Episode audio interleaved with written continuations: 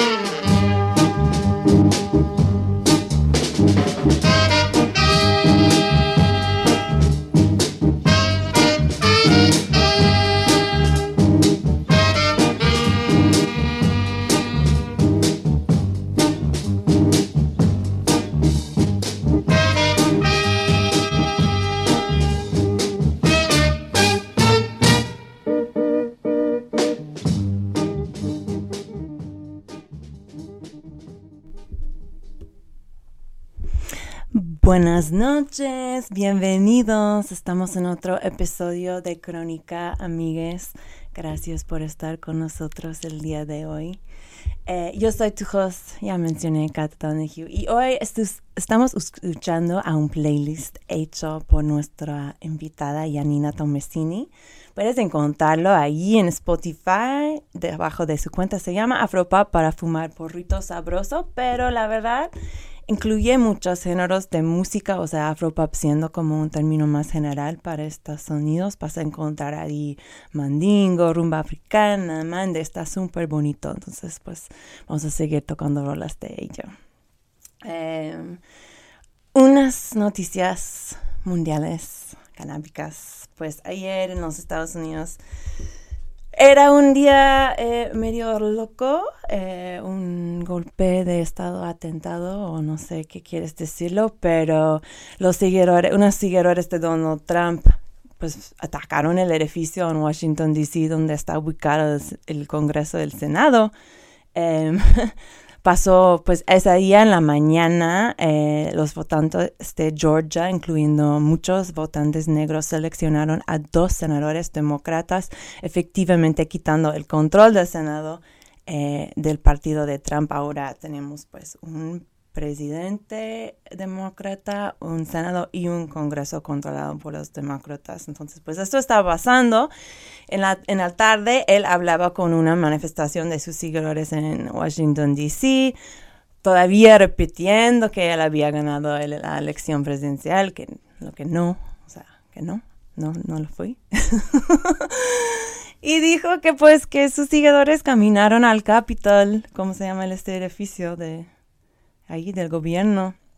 Ahí interrumpieron una sesión del Senado, o sea, la policía básicamente dejaron que pasaron en el edificio donde invadieron el Congreso e infiltraron las oficinas de varios políticos, lo cual, o sea, para poner esto en contexto, había una manifestación en Georgia el mismo día en contra de la policía policía. Ahí la policía detuvieron 22 personas, 23 personas, perdón. Desafortunadamente se murió una de las manifestantes, una mujer que estaba escalando la pared del, del capital a una oficina como controlado donde no podía ir y pues fue disparado por una policía pues violencia, amigos. O sea, está muy loco. ¿Por qué estoy diciendo esto en Cónica? Bueno, porque desafortunadamente uno había reportes de que la gente estaban, estos seguidores de Trump estaban fumando marihuana y en el Congreso.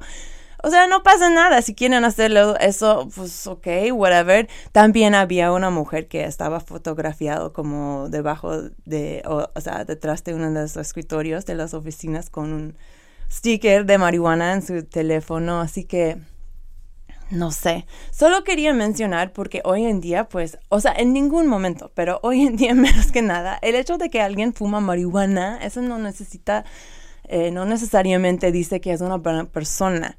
O sea, ni te dice nada de su postura política. O sea, estamos muy alejados de los días en, en que apoyar la legalización, por ejemplo, es algo radical nada. Entonces, radio escuchantes nada más se crítica, o sea, pregunta preguntas de gente, o sea, eh, para que sabes realmente su postura hacia, esta droga y, qué son sus planes, pues, pues con ello. Este es mi, mis palabras por el día. Pero bueno, ahora vamos a un tema eh, mucho más, más chido que es nuestra invitada de la noche. Em, Yanina Tomasini es el host del podcast muy popular Sabiduría Psicodélica, perdón, Psicodelia.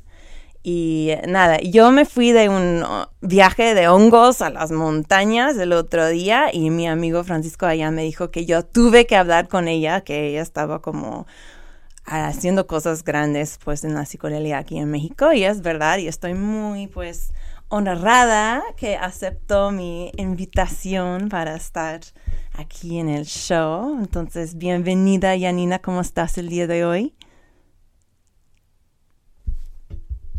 Bien, estoy muy contenta de estar aquí en tu programa y de que podamos conectar y conocernos y compartir nuestra pasión más grande que es hablar de estados alterados de conciencia. Sí, súper, sí. Y hablando de eso, antes de empezar, yo quería aclarar una cosa de terminología contigo. Antes del show me mencionaste que prefieras no usar el término drogas o usarlo de una manera limitada. ¿No me puede explicar por qué? Sí, claro. Em, bueno, dentro de, de lo que estoy haciendo con mi podcast, y incluso con mi persona, o sea, siento que, me he vuelto como un statement con, en relación mm, al uso de las plantas medicinales por el buen camino, ¿no? O sea, como abrir las puertas de entendimiento para la gente para que dejemos de, de pensar que una ceremonia de ayahuasca es lo mismo que una persona metiéndose perico en un antro. Y justo si empezamos a utilizar el lenguaje correcto, creo que muchas personas van a dejar de, estigmatizar el uso de estas herramientas. Entonces yo invito a la gente a que cuando se refieran a, la naturaleza, que sería pues, los honguitos, el peyote, el sapo, la ayahuasca y todas estas tal cual como se llaman plantas maestras, que le demos ese lugar de, maestros y le demos este lugar súper digno y hermoso, luminoso, que utilizar la palabra droga. Me gustaría más que se utilice la palabra droga para eh, hacer referencia a todos estos productos químicos que nos desconectan de la realidad y no buscan y no tienen una intención de conectarnos con la verdad. Claro, entonces no estás, o sea, sí, mencionaste como cocaína, o sea, ¿dónde está la línea? ¿Qué son las drogas que, o sea, perdón, yo soy muy de decir drogas, yo la verdad voy a tratar de, cumplir y todo, pero está muy difícil para mí. Pero ¿dónde pones esta línea entre las sustancias, decimos? Pues todo lo que sea la apertura de la conciencia, lo que esté en busca del entendimiento, creo que sería plantas maestras o medicinas, como yo les llamo, porque están buscando sanar, están buscando aligerar, están buscando una verdad. Y drogas yo lo utilizaría más para todas aquellas que buscan pues la desconexión o la o alimentar tu ego. Entonces yo ahí podría enumerar, no sé, la piedra, la coca, eh, la metanfetamina en general o como todo este tipo de cosas que no van de la mano de todas las plantitas luminosas. Claro, claro. ¿Y eh, crees que hay ciertas sustancias que pueden ser los dos? O sea, que en algunas situaciones es como usado de una manera para abrir, para hacer esto, y luego en otros para, pues, para cerrar, para desconectar. Sí, claro. Yo podría decir que eh, el MDMA está como en esa línea intermedia, ¿no? Ah, claro el MDMA puede resultar una herramienta maravillosa si se hace con fines terapéuticos y con una guía. E incluso podemos ser honestos y decir que los viajes de MDMA son divertidísimos y, súper, este, son reveladores, pero al mismo tiempo, pues como a la hora de, de consumir MDMA en un contexto fiesta, estás liberando toda tu reserva de serotonina, puede ir de la mano de depresiones muy fuertes, ¿no? Hay días posteriores al MDMA que te sientes destruida y que muchas personas podrían navegar esto de una forma muy difícil y podría resultarles algo peligroso si se vuelven adictos al MDMA y lo empiezan a utilizar cada fin de semana. Entonces yo creo que sí, el M está como en ese en medio y pues nada más sería cosa de, que lo utilicemos de la mejor forma posible, ¿no? Porque tiene un potencial tremendo, pero no si lo estás consumiendo sin parar cada fin de semana. Claro, claro.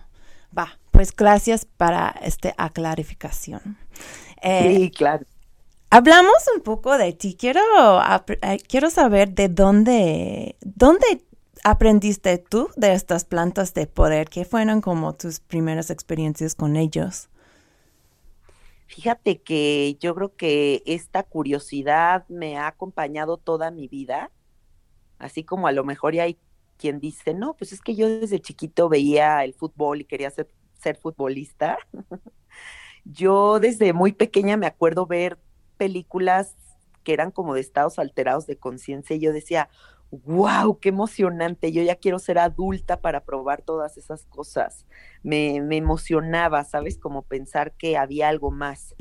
Y creo que toda la gente que estamos en este camino somos personas que tenemos mucha curiosidad con relación a el cuestionamiento de qué es la existencia, o sea, qué es la vida, qué es la muerte, qué hay más allá, y eso nos genera una necesidad de descubrir. Mm, y, yo creo que yo desde muy pequeña pues he tenido esta necesidad de descubrir.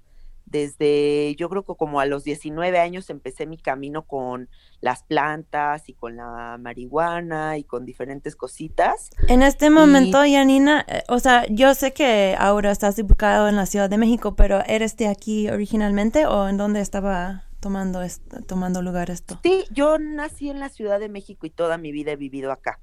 Ya.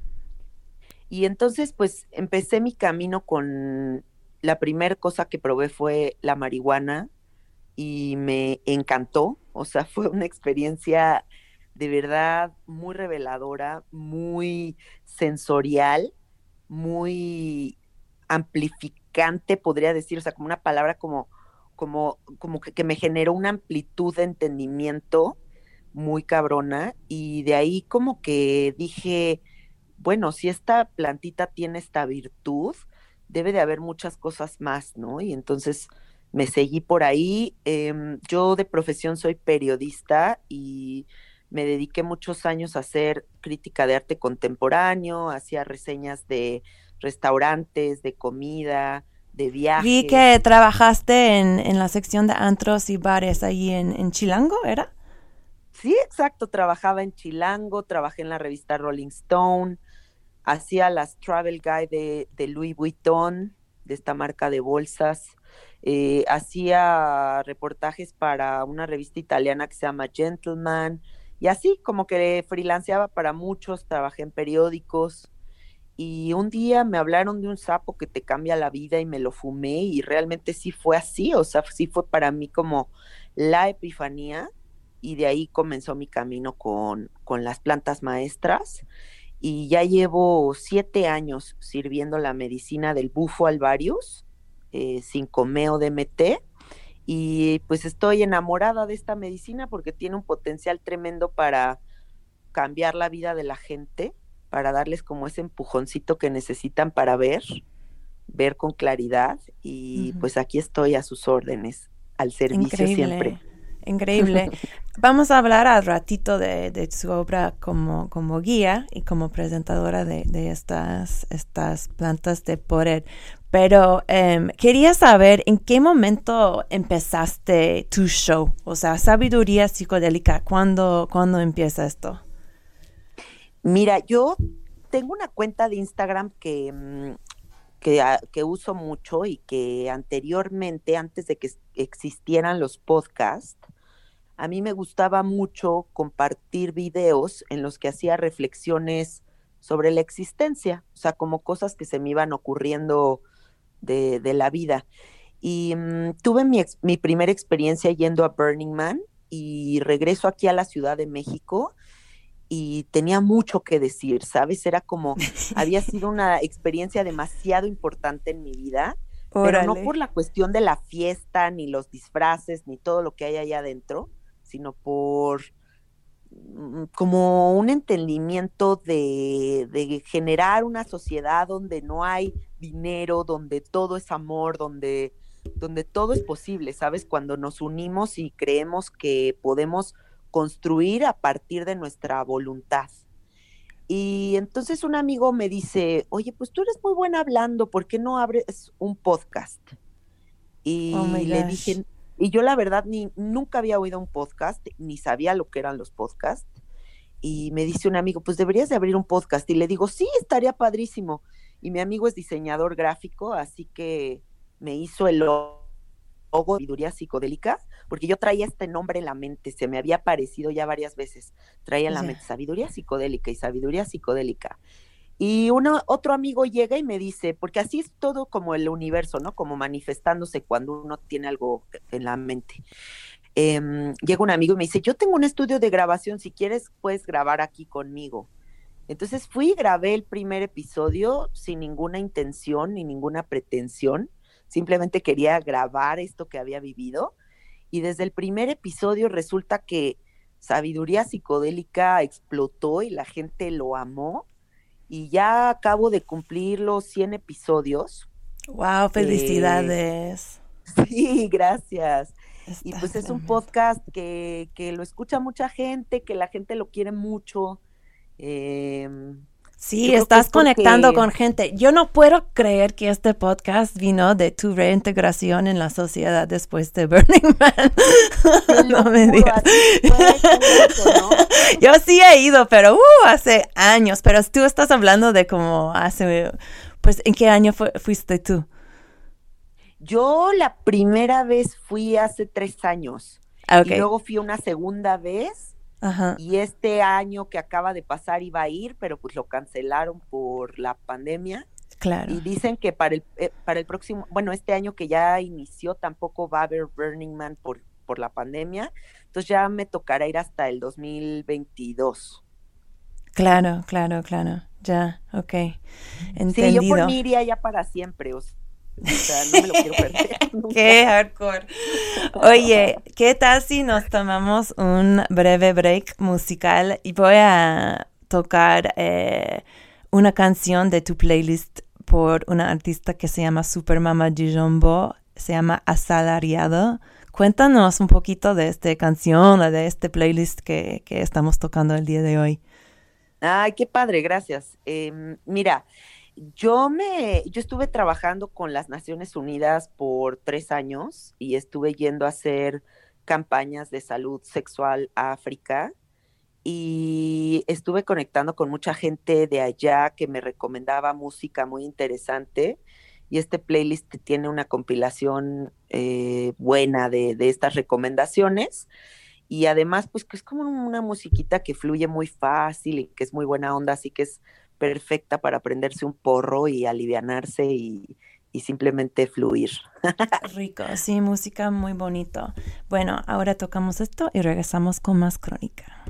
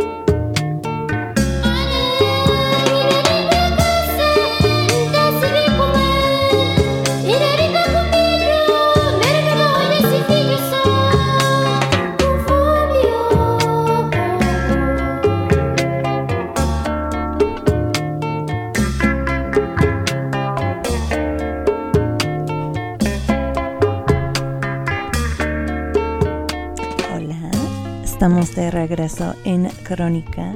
Yo soy tu host, Kat Donahue, y estoy hablando hoy con Janina Tomasini, la host de Sabiduría Psicodélica.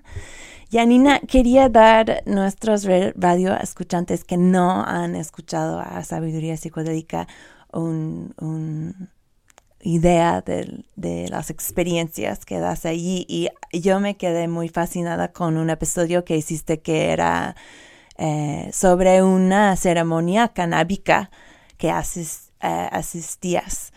¿Puedes contarnos un poquito de, qué se trató este esta, eh, proceso? Para quien no conozca mi podcast, em, hablo mucho de mis experiencias con plantas de poder, em, aprendizajes que voy teniendo de la vida, como reflexiones muy honestas de diferentes temas. Eh, y pues por ahí pueden encontrar eh, entrevistas también muy interesantes con gente que está en el mundo de la psicodelia, de la espiritualidad, de la conciencia. Y bueno, es básicamente eso. Y mm, con relación al episodio de la experiencia canábica, eh, pues aquí mi marido y yo tenemos un estudio que se llama Soy Gratitud Estudio, en donde ofrecemos experiencias eh, muy interesantes con, con luz Pandora, con una, una, máquina que se llama Pandora Star, que es para, para tener una experiencia alucinógena, pero solo con luz mi marido trabaja con Cambo, yo trabajo con el Sapo y a veces tenemos artistas invitados y en esta ocasión de la ceremonia canábica invitamos un amigo nuestro que se llama Bruno Mansur, que ofrece estas ceremonias donde se toca música medicina eh, a lo largo de como tres horas y fumas unas cantidades importantes de marihuana, o sea, como que en vez de que fumes un churrito, te fumas como tres por persona, o sea, si fumas muchísimo, y te ventan los ojos. Entonces, cuando esta experiencia canábica comenzó, quiero que sepas que yo me asusté, o sea, como que nunca me esperé el poder que puede tener esta planta en un contexto ceremonial, porque siempre como que lo fumamos con los amigos o haciendo cosas, pero nunca nos permitimos como una experiencia con una, con una cantidad importante de mota con los ojos vendados. Entonces, sí viví una experiencia tipo ayahuasca, muy reveladora, muy sanadora, catártica, y la verdad es que fue mágico no solamente para mí, sino también para todos mis amigos, como que todos cuando regresamos de la experiencia y nos quitamos la venda de los ojos, todos nos volteábamos a ver así con la boca abierta y era como, wow, ¿qué acaba de pasar aquí, no? ¿Qué poder tiene esta planta cuando le das como su espacio para revelarse? Incluso puedo contarles que en esa experiencia sentí como que tuve flashbacks de vidas pasadas, o sea, como que es la primera vez en mi vida que reconozco que sentí algo que había vivido en otro, en otro momento. Fue muy impresionante. Qué, qué loco. O sea, yo escuchando este episodio pensé que tal vez estoy fumando el cannabis mal. porque, porque tú sí llegaste a, a, varios niveles, pero pues también, o sea, seguro que este, el ambiente fue, fue parte de, del proceso, del, del, acceso que tenemos a, nuevos pues, entendimientos de la planta. Sí, incluso estaría padre tal vez que la gente se anime a, a experimentarlo en la comodidad de su casa con los ojos vendados y simplemente pues como darle ese espacio a esta planta y ver qué es lo que se revela ahí, ¿no? Porque muchas veces pues siempre estamos yendo para afuera pero la invitación también puede ser para adentro y darnos cuenta de pues, hacer como una especie de revisión de cómo estamos y qué estamos sintiendo. Y las plantitas tienen esta virtud de amplificar el sentimiento, entonces, pues puede resultar algo maravilloso.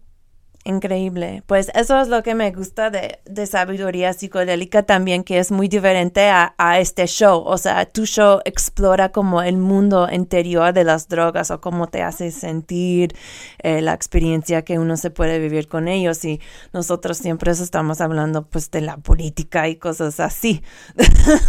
no sé. O sea, yo eh, seguro que pues metes en cosas sociales en algunos momentos en el podcast, pero estaba como curiosa de si eh, qué era tu eh, acabamos de hacer un episodio de visiones utópicas en crónica.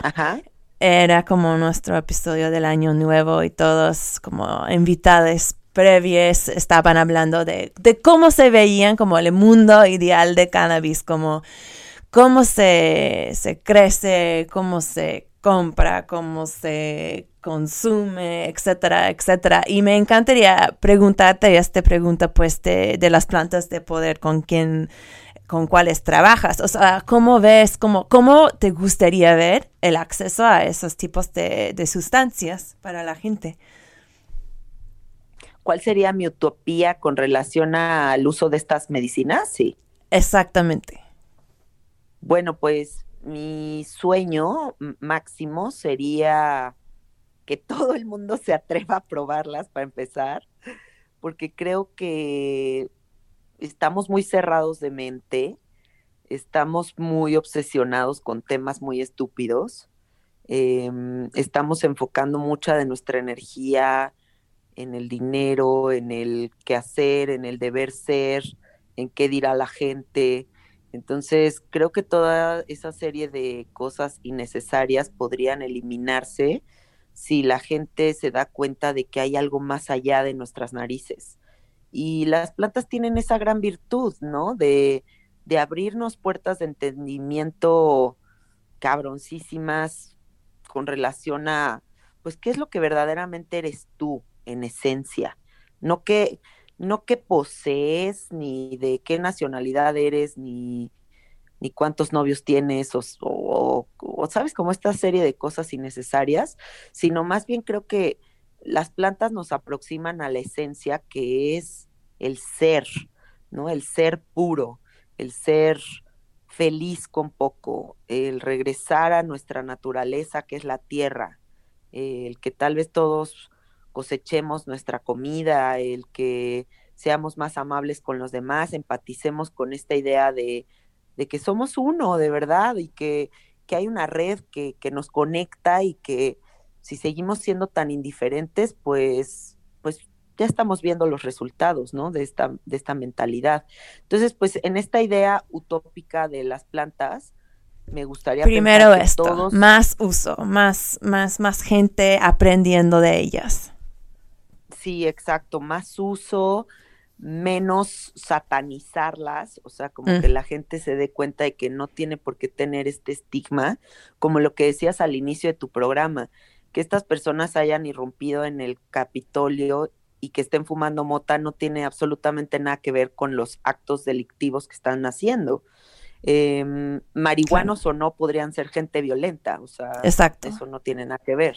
Sí, claro, no, no, quiero sugerir eso para nada, que el marihuana causó esta insurrección. no, no quiero que nadie entiende eso.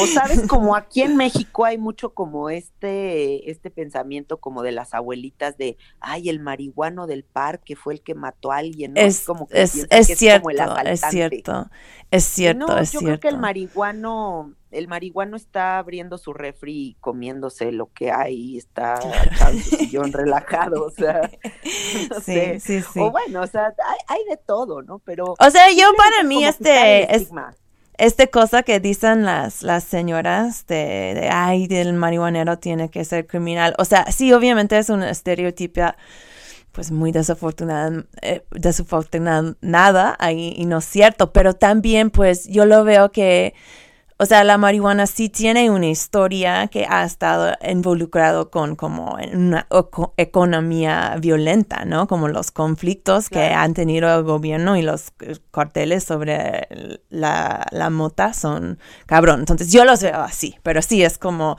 obviamente físicamente la marihuana, o sea, no te pone violenta, no mames, o sea, ¿en qué momento?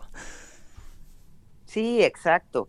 Y pues otra cosa que me gustaría dentro de esta utopía, pues sería imaginar vivir en un país, aquí en mi México, donde no hubiera violencia ni hubiera esta amenaza de perder la vida, ¿no? Porque yo creo que si toda la gente probara las plantas de poder y de verdad sanara el dolor, el trauma, eh, la falta de amor que han tenido en su vida y entendieran lo sagrada que es la existencia, entonces pues tal vez podríamos pensar que no habría gente tan malvada haciendo cosas tan horribles, ¿no? Entonces, bueno, eso sería mi máximo en la vida, ¿no? Vivir en un lugar donde todos estemos seguros y tranquilos. Claro, claro. Y pues nada, como pensando yo, o sea, ahora mismo, yo no soy experta ni nada, pero ahora mismo con las plantas alucinogénicos o algo así, tengo que ir por un amigo de un amigo, sabes cómo saber bien como mi productor y todo esto. ¿Te gustaría ver como más, o sea, o sea, está bien esta manera como más artesanal para ti de, de comprar, de encontrar esos medicamentos o te gustaría ver algo como más comercial, o sea, para decirlo, o sea, tiendas, o sea, lugares más como abiertos de comprar, etcétera? Pues mira, partiendo del ejemplo de la legalización de la marihuana en California, em, creo que fue benéfico en muchos sentidos porque le quita el estigma a la planta, pero por otro lado es una industria que está generando una cantidad de plástico muy pendeja. Sí. Entonces, a lo mejor y una persona que normalmente se hacía un simple churro con una hoja y con, con la plantita y que eso no contamina absolutamente nada, ahora todos estamos usando vaporizadores electrónicos que van a acabar siendo un mar de basura. Entonces, creo que sí es una buena idea que todos empecemos a conectar más con nuestros productores locales y con gente que sea ética en el uso de las plantas medicinales para justo no llevar toda esta industria a un pedo em, capitalista, ¿no? Em, entonces, yo, por ejemplo, lo que hago es que siempre busco que mi dealer sea como pues un chavito, buena onda, que crezca sus propias plantas, que sea todo como un cultivo tal vez indoors y que no esté involucrado con el narco. ¿Estamos hablando de, la marihuana todavía o...? Sí, sí, sí, sí, hablando de la marihuana, o sea, como por ejemplo, en, en, el, en el ejemplo de la marihuana, buscar como los productores eh, que son éticos en ese sentido y con las plantas de poder, pues como se están popularizando y eso es algo innegable,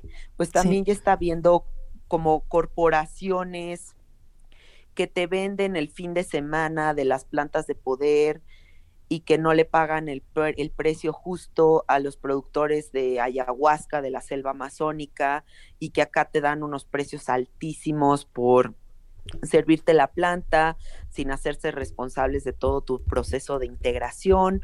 Entonces, nada más tener cuidado con estas cosas que se van volviendo tan gigantescas eh, y siempre investigar de dónde se obtiene la medicina. Eso es bien importante para que sepan bien qué es lo que están consumiendo y siga en la línea de lo ético.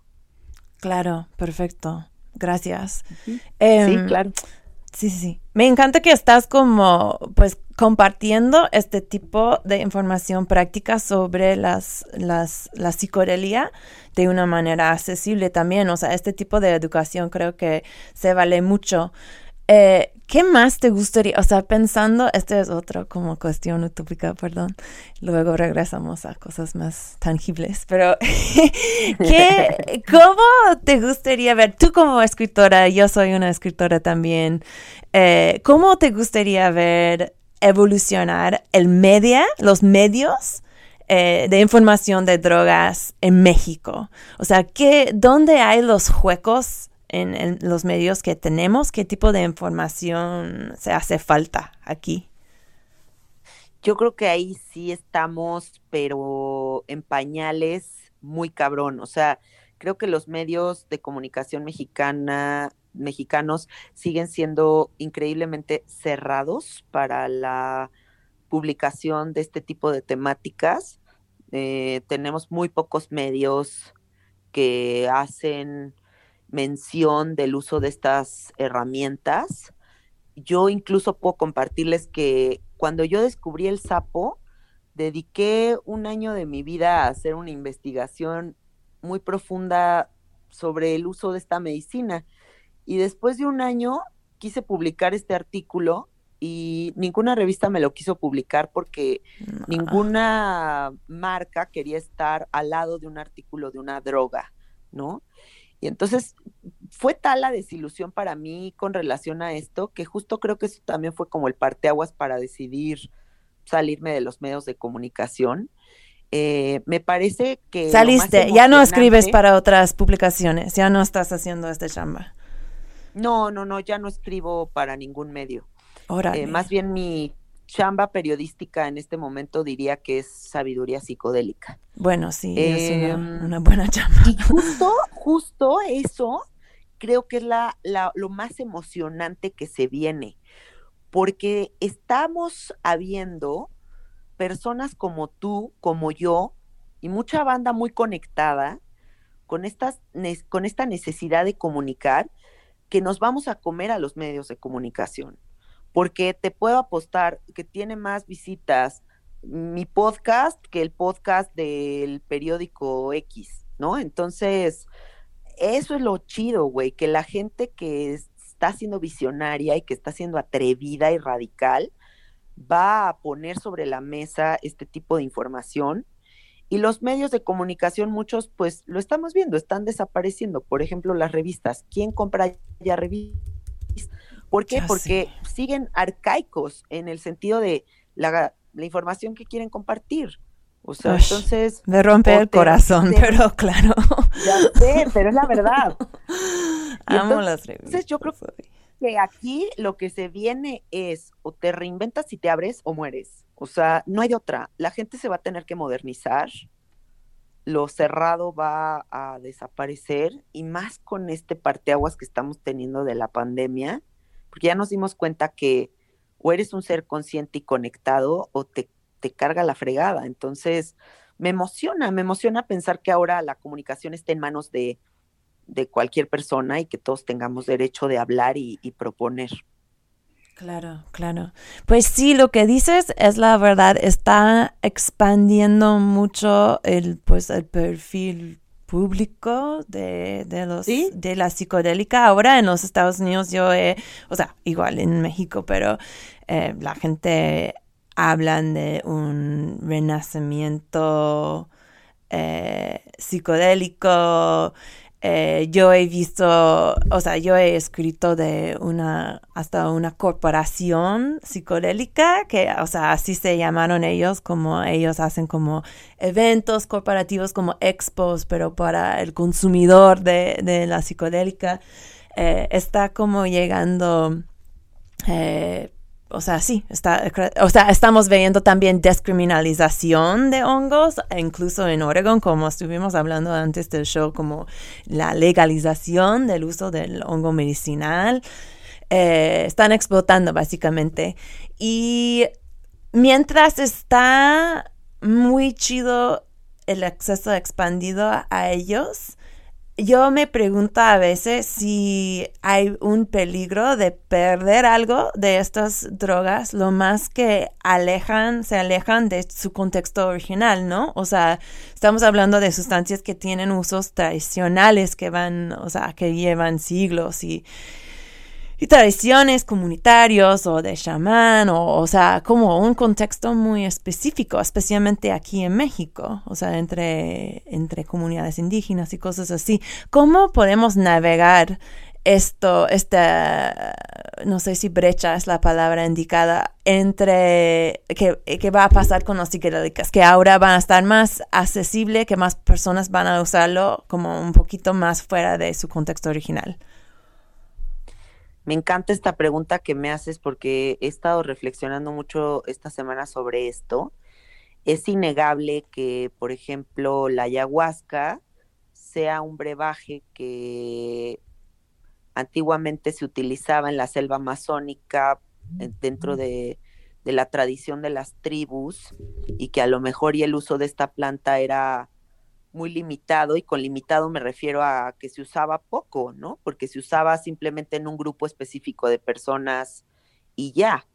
Y ahora que está habiendo un boom tan tremendo de la ayahuasca, pues ya no es como una persona que toma ayahuasca, sino estamos hablando de personas que llevan 15, 20 ayahuascas, 40 ayahuascas en su vida, que se toma en Estados Unidos, que se toma en México, que se toma en Londres, que, que empieza a comerciarse por todo el mundo, pues claro que esto amenaza tanto a la selva como a la planta, como las tradiciones formales, empieza a haber tropicalizaciones del uso de estas medicinas y entonces está habiendo también una ola tremenda de falsos chamanes, de falsos profetas, de gente que no tiene cuidado con cómo sirve esta medicina, eh, no saben de dosificaciones y entonces también empieza a haber mucha gente que queda mal con el uso de estas plantas, etcétera, etcétera, ¿no? Pero es como una cadena de, de cosas que se pueden desatar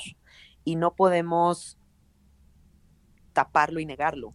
Em, entonces, lo único que sí podemos hacer es ser personas que nos comprometemos con la investigación de con quién tomamos estas medicinas, de dónde vienen las medicinas y qué tanto las consumo por moda o qué tanto las consumo con responsabilidad para la expansión de mi propia conciencia.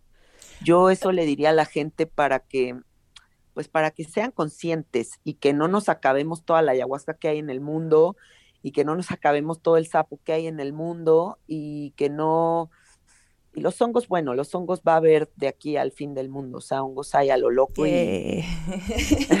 Pero, por ejemplo, el peyote también es una es un cactus amenazado, ¿no? O sea, sí, podría desaparecer el peyote y hay muchos artículos ya actualmente con relación a, la sobreexplotación del uso del peyote. Entonces, yo no sabía. Pues nada más ser un poquito conscientes de ese tipo de cosas em, y siempre pues darle por eso su contexto ceremonial a las cosas y el respeto que se merecen.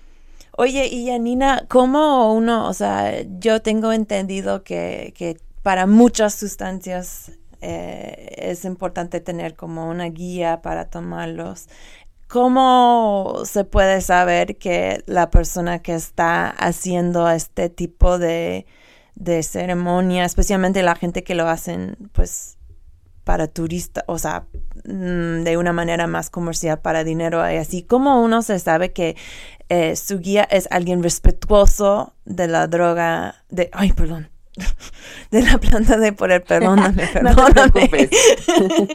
perdóname. ¿Cómo se puede, o sea, qué son los signos que esa persona es una persona decente que está tratando de esas sustancias, como dices, con el respeto y el conocimiento que merecen? Pues, mira, hay muchas señales que nos pueden alertar del uso correcto de estas medicinas o del uso incorrecto de estas medicinas. A mí en lo personal, todos estos personas que se hacen llamar chamanes y que no vienen de un linaje formal de la selva amazónica o de, de taitas, de hablando de peyote de huicholes. Que tienen las raíces culturales, ¿no? Que tienen, o sea, que tienen un linaje, y me refiero al linaje sangre en sus venas de, de toda esta tradición. Eh, gente que pues, es como una persona como yo y se hace llamar chamán, pues ahí ya sería la primer señal que les diría aguas. Segundo, pues que paguen publicidad en el Facebook con relación a sus ceremonias, ¿no? Porque entonces ahí estamos viendo que es una persona que, que quiere llenar el cupo de una ceremonia, pero no viene de una, desde un lugar desinteresado o, o que tal vez no va a tener un muy buen filtro, y con filtro me refiero a que te pregunten si estás bajo el efecto de medicamentos psiquiátricos, si tienes algún padecimiento médico, porque eso también es muy importante que la gente lo considere, ¿no? Su seguridad a la hora de tomar estas ceremonias. Y una, un mal, un mal facilitador va a pasar por alto todo este tipo de cuestionamientos, ¿no? Si la persona que te va a facilitar la medicina simplemente te dice, pues deposita dinero a esta cuenta y caile a fumar sapo o tomar ayahuasca, pues seguramente estás corriendo peligro. Em, ¿Qué más cosas podrían? Pues también sirve mucho si algún amigo tuyo ya fue con esta persona, si te puede referir su trabajo, si estas personas tienen, pues a lo mejor una cuenta de Instagram o de Facebook donde puedas ver su cara, su ética profesional, ver un poquito como qué cosas publica, qué cosas dice, em, si hay información valiosa que te pueda compartir para prepararte para esta ceremonia, si le importa tu preparación, si le importa tu integración. ¿Qué es em, integración? Yo, eh, eh, hablas mucho de esto en sabiduría psicodélica. ¿Qué, qué, qué es ese concepto? La integración quiere decir que las plantas medicinales significan golpes muy profundos de entendimiento. Entonces habrá quien, a quien le colapse su realidad y eso implique un proceso de integración. O sea, que a nivel psicológico se vean afectados porque esta planta les muestra que están en un matrimonio disfuncional y que lo que deberían de hacer es divorciarse, o que están infelices en un trabajo y que no han tenido los pantalones para salirse de ese trabajo, o que están, no han solucionado cuestiones familiares o traumas infantiles, etcétera, etcétera. Entonces, la integración quiere decir que la planta te abre ese entendimiento, pero no te da la solución.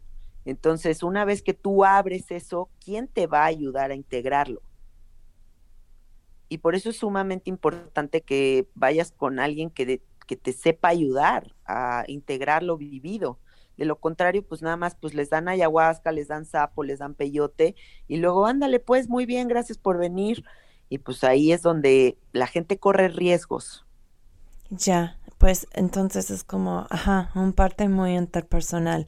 Pues chido, yo creo que es un buen consejo. Si, si están buscando, llaman, pues buscan la gente que tienen como conocimiento de generaciones de este, de este trip. Si van a estar como pagando también a gente para hacer este tipo de cosas, está chido. Y nada, eh, ¿sabes qué? Estamos llegando al fin del programa. ¡Ay, qué rápido se me fue! Ya sé. Ya sé, ya sé, qué triste. Pero pues ha estado increíble em, escuchar más del proyecto. Yo pues yo tengo muchas más preguntas para ti. Espero, que te pueda, te pueda preguntarlos en otro momento. Y Anina, muchas gracias por, por estar con nosotros en Crónica. Para mí ha sido un placer, Kat. Gracias por invitarme y gracias por tus preguntas que han sido muy buenas. Ah, cool. Pues lo hagamos otra vez. Órale, bueno, pues. Ya. También quiero agradecer a Radio Nopal por ser, pues, la mejor estación independiente de radio del mundo entero. Eh, si sigues aquí con nosotros, vas a encontrar con el programa Radio Trip un muy buen eh, acompañamiento, un muy buen after para Crónica, si ya estás todo fumada y quieres tripear un poquito. De hecho, hoy tienen un tributo al productor, al, perdón, al rapero eh, increíble luminario eh, que recién falleció, MF Doom. Entonces, quédate aquí para escuchar esto. Otra vez, gracias a mi invitada Yanina Tomasini. Vamos a eh, terminar el programa con una más rola de este playlist rico que hemos estado escuchando de Yanina. Esta canción se llama Petit, Petit, algo así, y es por Tabule Rocheru. regresamos la semana que viene con más crónica.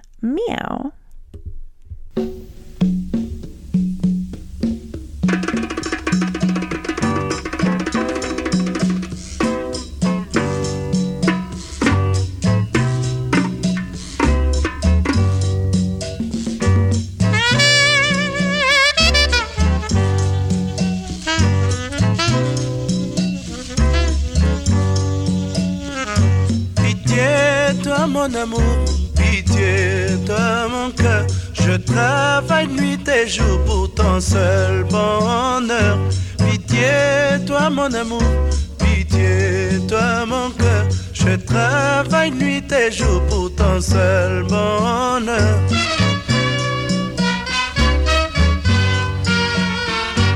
Sitôt le matin, je me réveille Devant ta photo, je me recueille. Je sors sans déjeuner. Je pars pour travailler.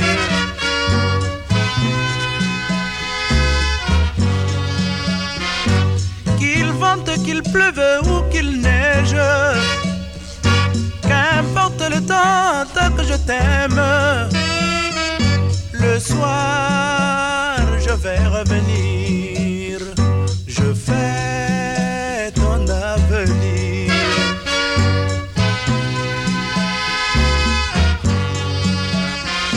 Pitié, toi mon amour, pitié, toi mon cœur. Je travaille nuit et jour pour ton seul bonheur.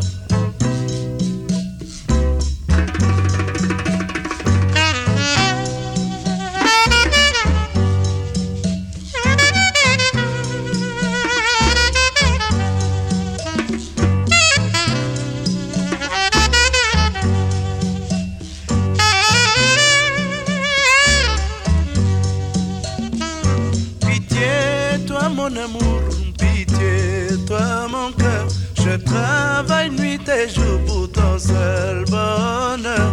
Pitié, toi mon amour, pitié, toi mon cœur. Je travaille nuit et jour pour ton seul bonheur.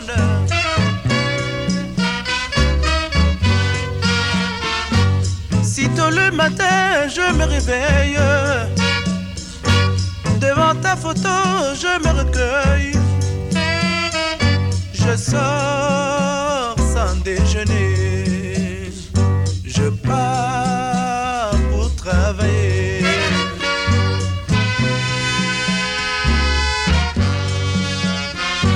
Qu'il vente, qu'il pleuve ou qu'il neige. Qu'importe le temps, tant que je t'aime. Le soir, je vais revenir. Je fais ton avenir.